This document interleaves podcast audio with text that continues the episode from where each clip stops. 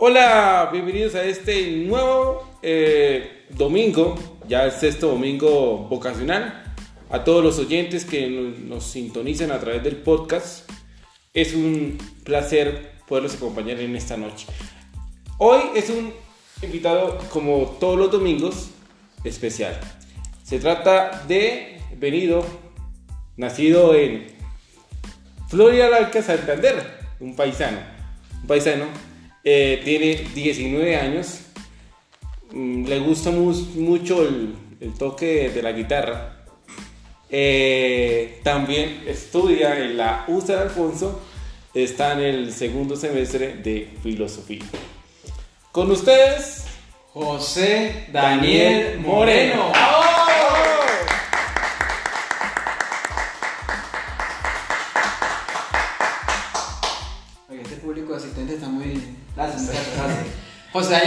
bienvenido. Qué alegría tenerte aquí. Muchísimas gracias.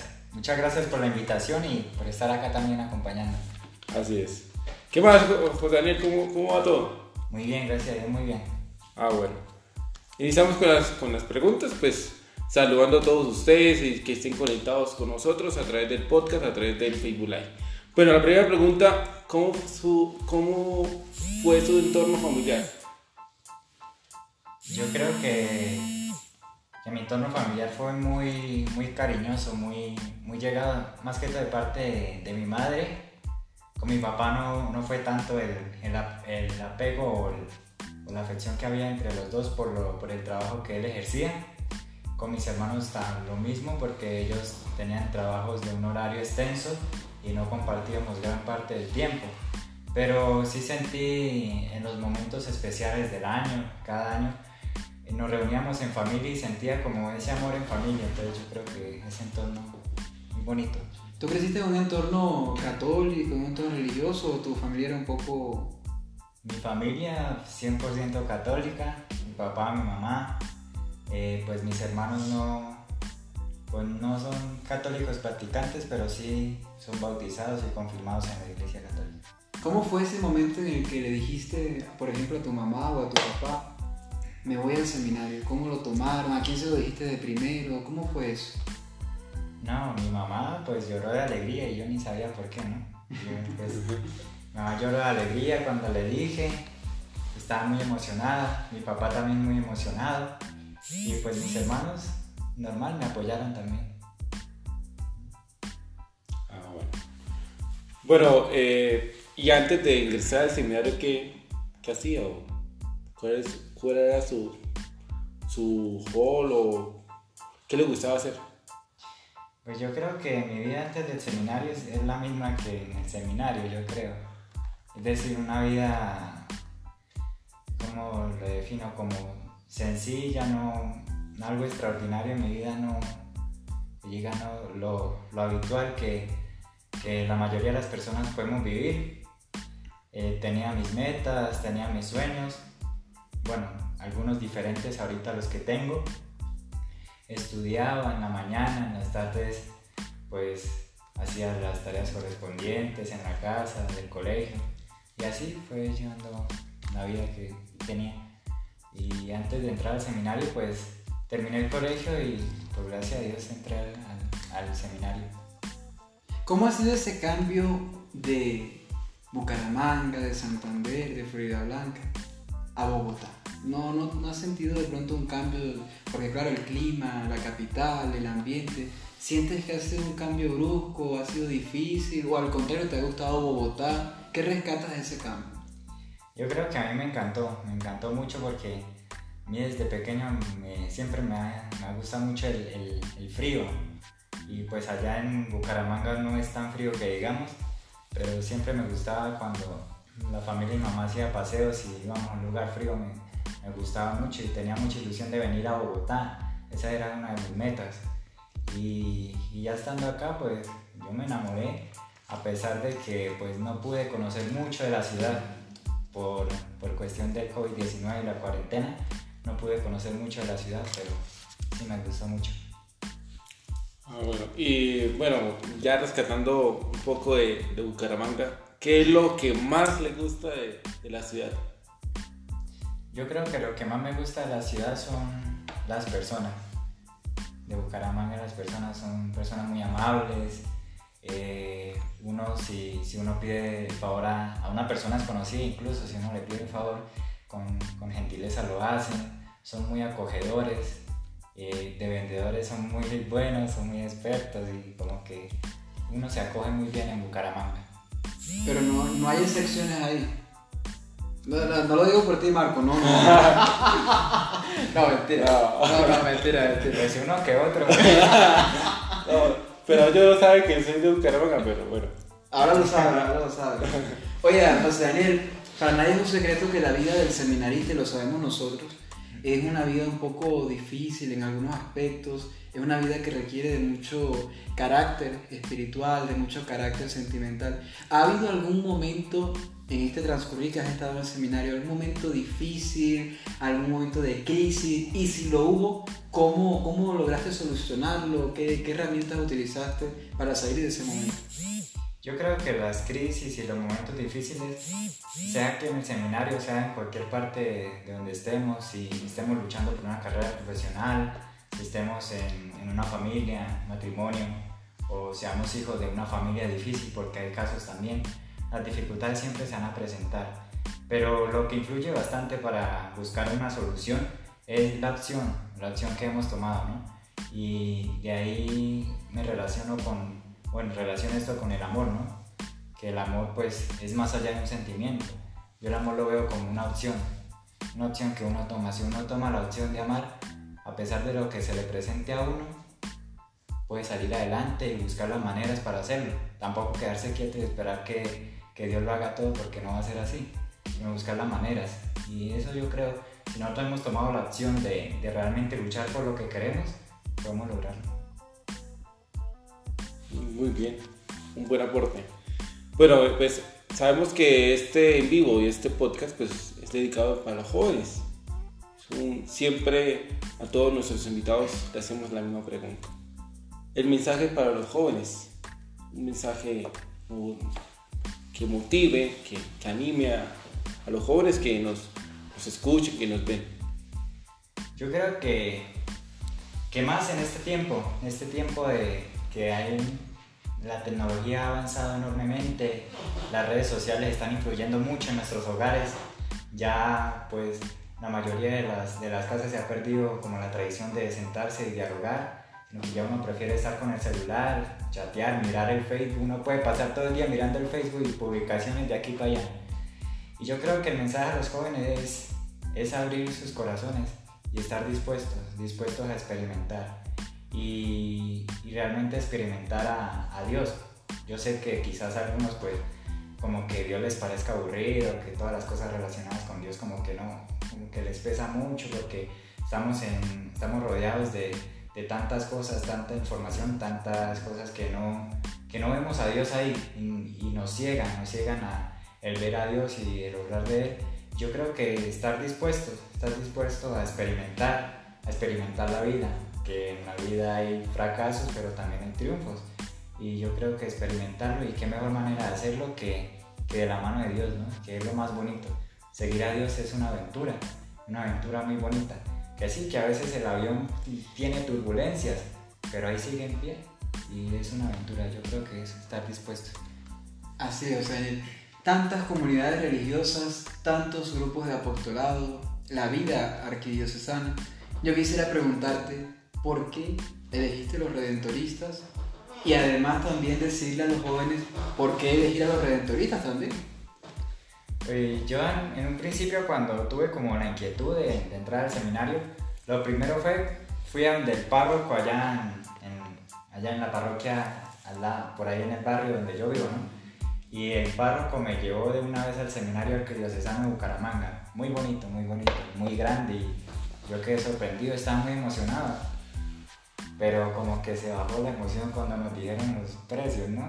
Porque allá se, se, da un coste debido a, a, los estudios y como los estudios allá creo que son privados allá en el mismo seminario, entonces por eso es un poco costoso. Y mi familia pues no es de una economía buena y pues cuando fue el seminarista de los diocesanos allá a la casa, hacer la entrevista y todo eso, estuvimos hablando con mi mamá y mi mamá decía pues el Señor proveerá. Y yo estaba confiado en que así sería. Pero llegaron los redentoristas a hacer premisión. Es, es una visita antes de la misión que normalmente los redentoristas hacen. Y precisamente la misión se iba a hacer ahí en, en, la zona parroquial, ahí al lado donde, donde nosotros vivimos. Y fueron a hacer premisión. Y ahí hubo una misa ese día, yo me acuerdo que fue como en septiembre del 2018. Padre Oscar Martínez con otros tres seminaristas fueron y, iban a, a, realizar una misa en allá abajito donde nosotros vivimos y mamá me dijo, bueno, vamos y vamos y conoce al padre. Y yo le dije, mamá, no, mamá, es que no, no porque es como tradición, yo sentía eso porque ya estaba en el, en el seguimiento vocacional con los diocesanos y todo eso. Y yo le dije, no, mamá, es que, que, que progreso con los diocesanos y luego iba allá. Y al fin me convencí, fuimos a la misa. Y al final de la misa yo ya iba a ir para, me iba a volver para la casa y mamá casi que me lleva de la oreja para, para que conociera al padre Oscar Martínez. El padre Oscar me da el, el, teléfono de, de, número de teléfono del padre Wilson Duarte, promotor vocacional, encargado de acompañar a los jóvenes que tengan inquietud. Y estuve hablando con él y luego fui al seminario ya en pie puesta, me quedó gustando y luego pude participar de la misión, pues no, no haciendo actividades dentro de la misión, sino acompañando, acompañando y viendo cómo era y me encantó, me encantó y, y yo le dije a mi mamá y mi mamá también estaba muy feliz porque ella también como que le llamó mucho la atención a los. Y la invitación a que los jóvenes que tengan inquietud se inclinen por los redentoristas es si a usted joven le, gusta la aventura, le gusta servir a los demás y le gusta realmente hacerlo todo por amor a Jesucristo y, ser devoto de la Virgen María, los redentoristas es el lugar ideal para su inquietud vocacional. Muy bien, muy bien. Ya cambiando un poco el tema, ¿por qué le gusta la música? Pues toque la guitarra, porque pues sabemos que, que toca muy bien la guitarra, ¿no? La toca muy bien hasta con los pies. es una cosa impresionante.